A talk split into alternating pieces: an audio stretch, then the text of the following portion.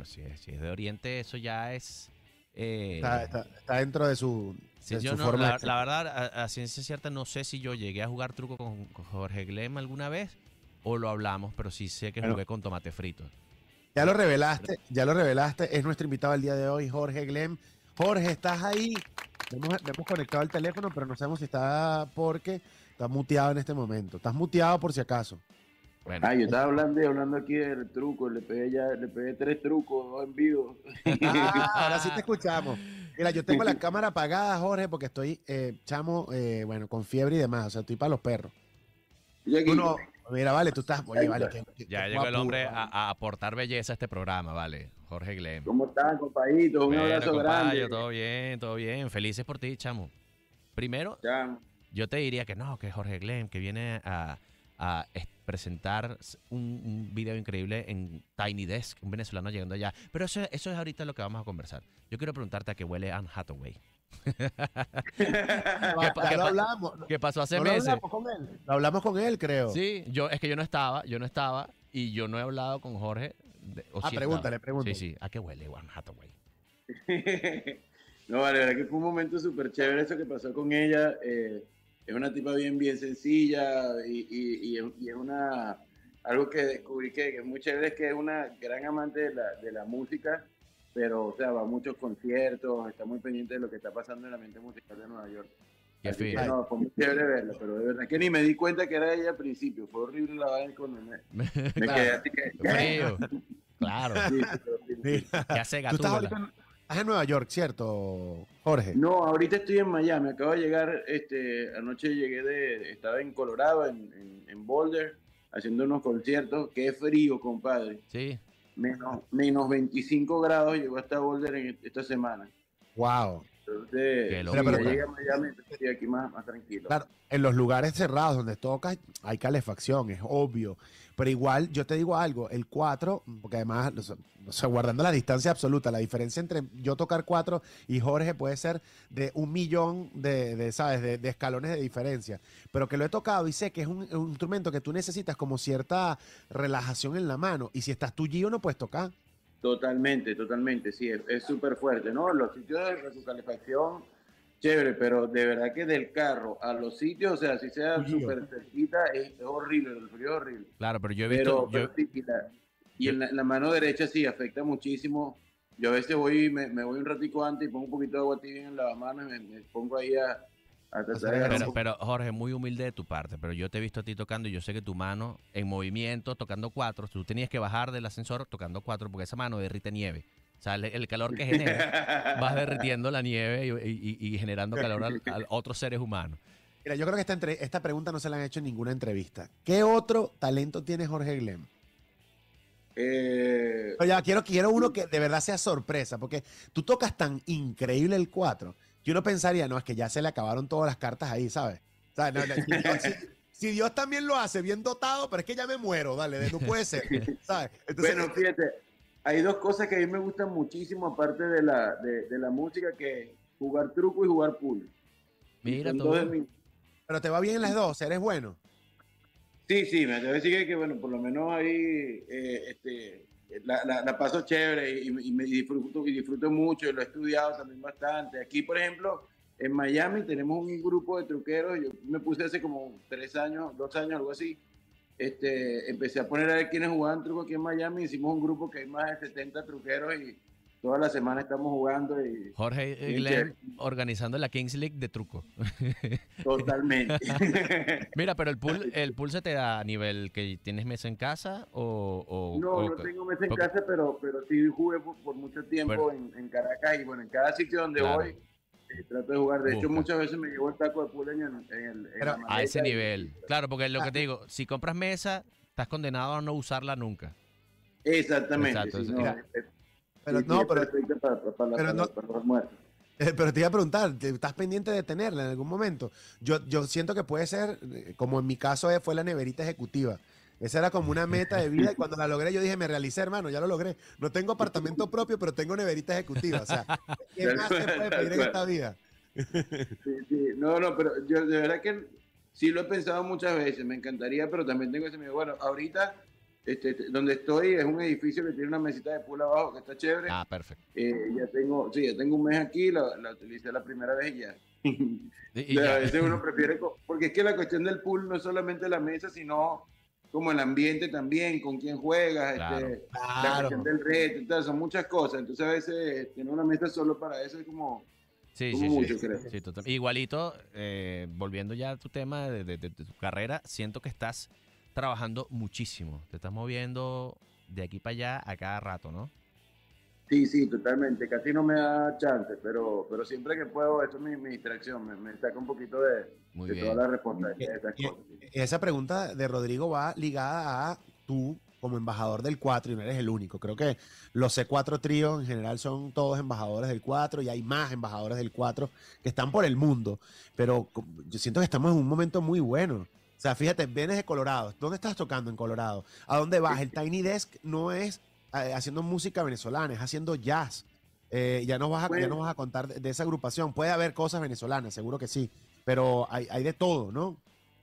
Sí, bueno, lo del Tiny Desk este, lo grabamos en Washington, en, eh, porque se, se graba allí el, el- el- el- el sitio de NPR, y, y es un proyecto con, eh, con- con Sam Ryder, que es un acordeonista americano, con el cual tengo rato compartiendo, y, bueno, yo lo conocí en una reunión en Nueva York, y, este, y yo no hablaba prácticamente nada de inglés, y él no hablaba nada de español en ese momento, cuando yo llegué a la- a a la ciudad.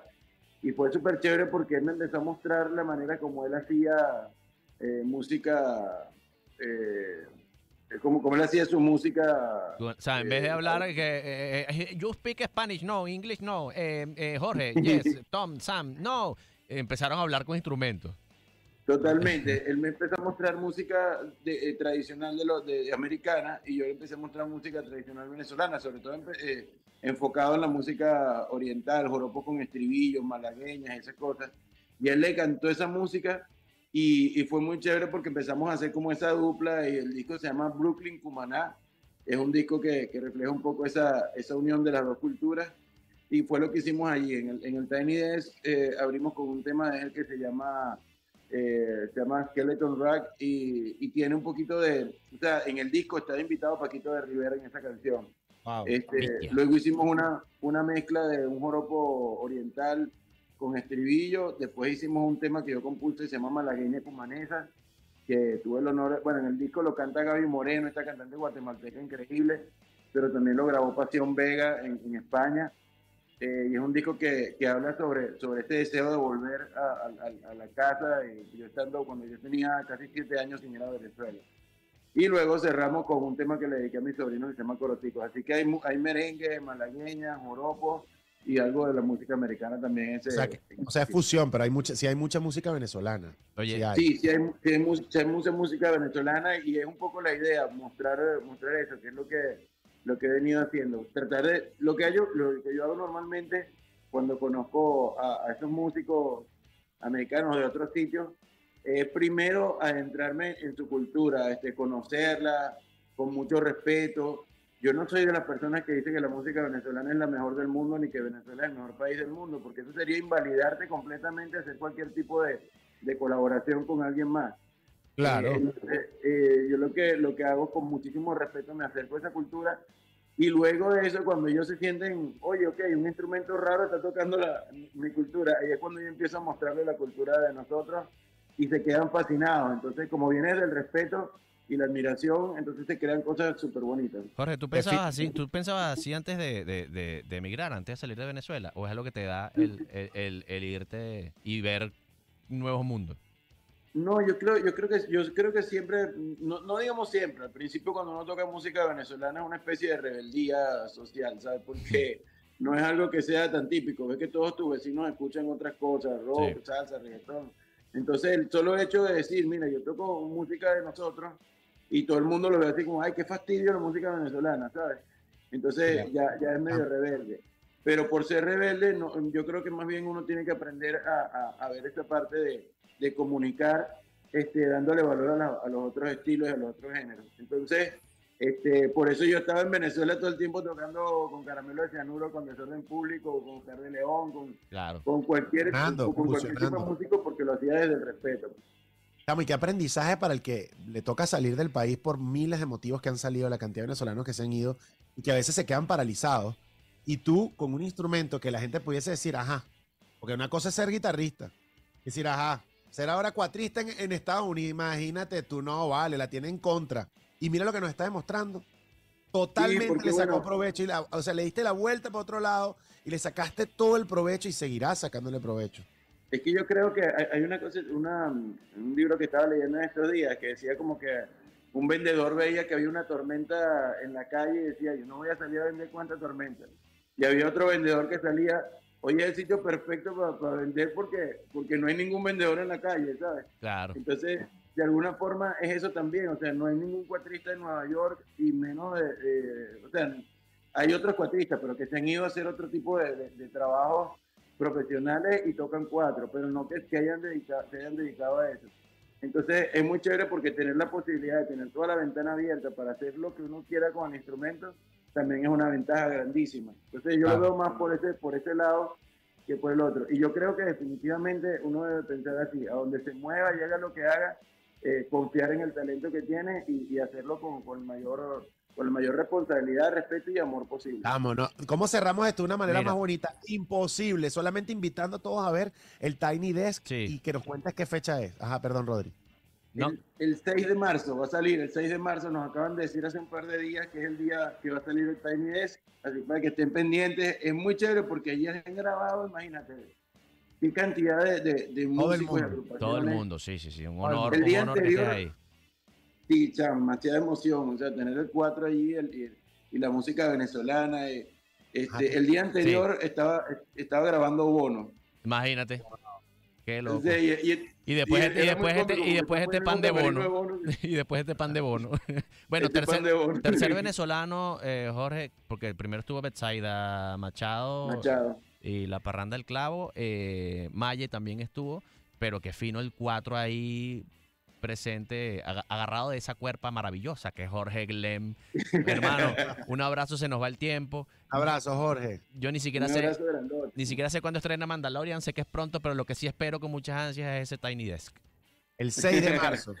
Un abrazo, Sí, sí. Jorge. Un abrazo grande, compañero. Gracias, chamo. Jorge Glem, bueno, que va a estrenar Tiny Desk el 6 de marzo, así que todos a escucharlo ese día y lo pondremos aquí en el programa de radio. Yes. Rodri, nos despedimos hasta mañana. Volando por la mega donde sea. Bye bye. Ah, ya se van. Espérense un momentico que ya vamos a picar la torta.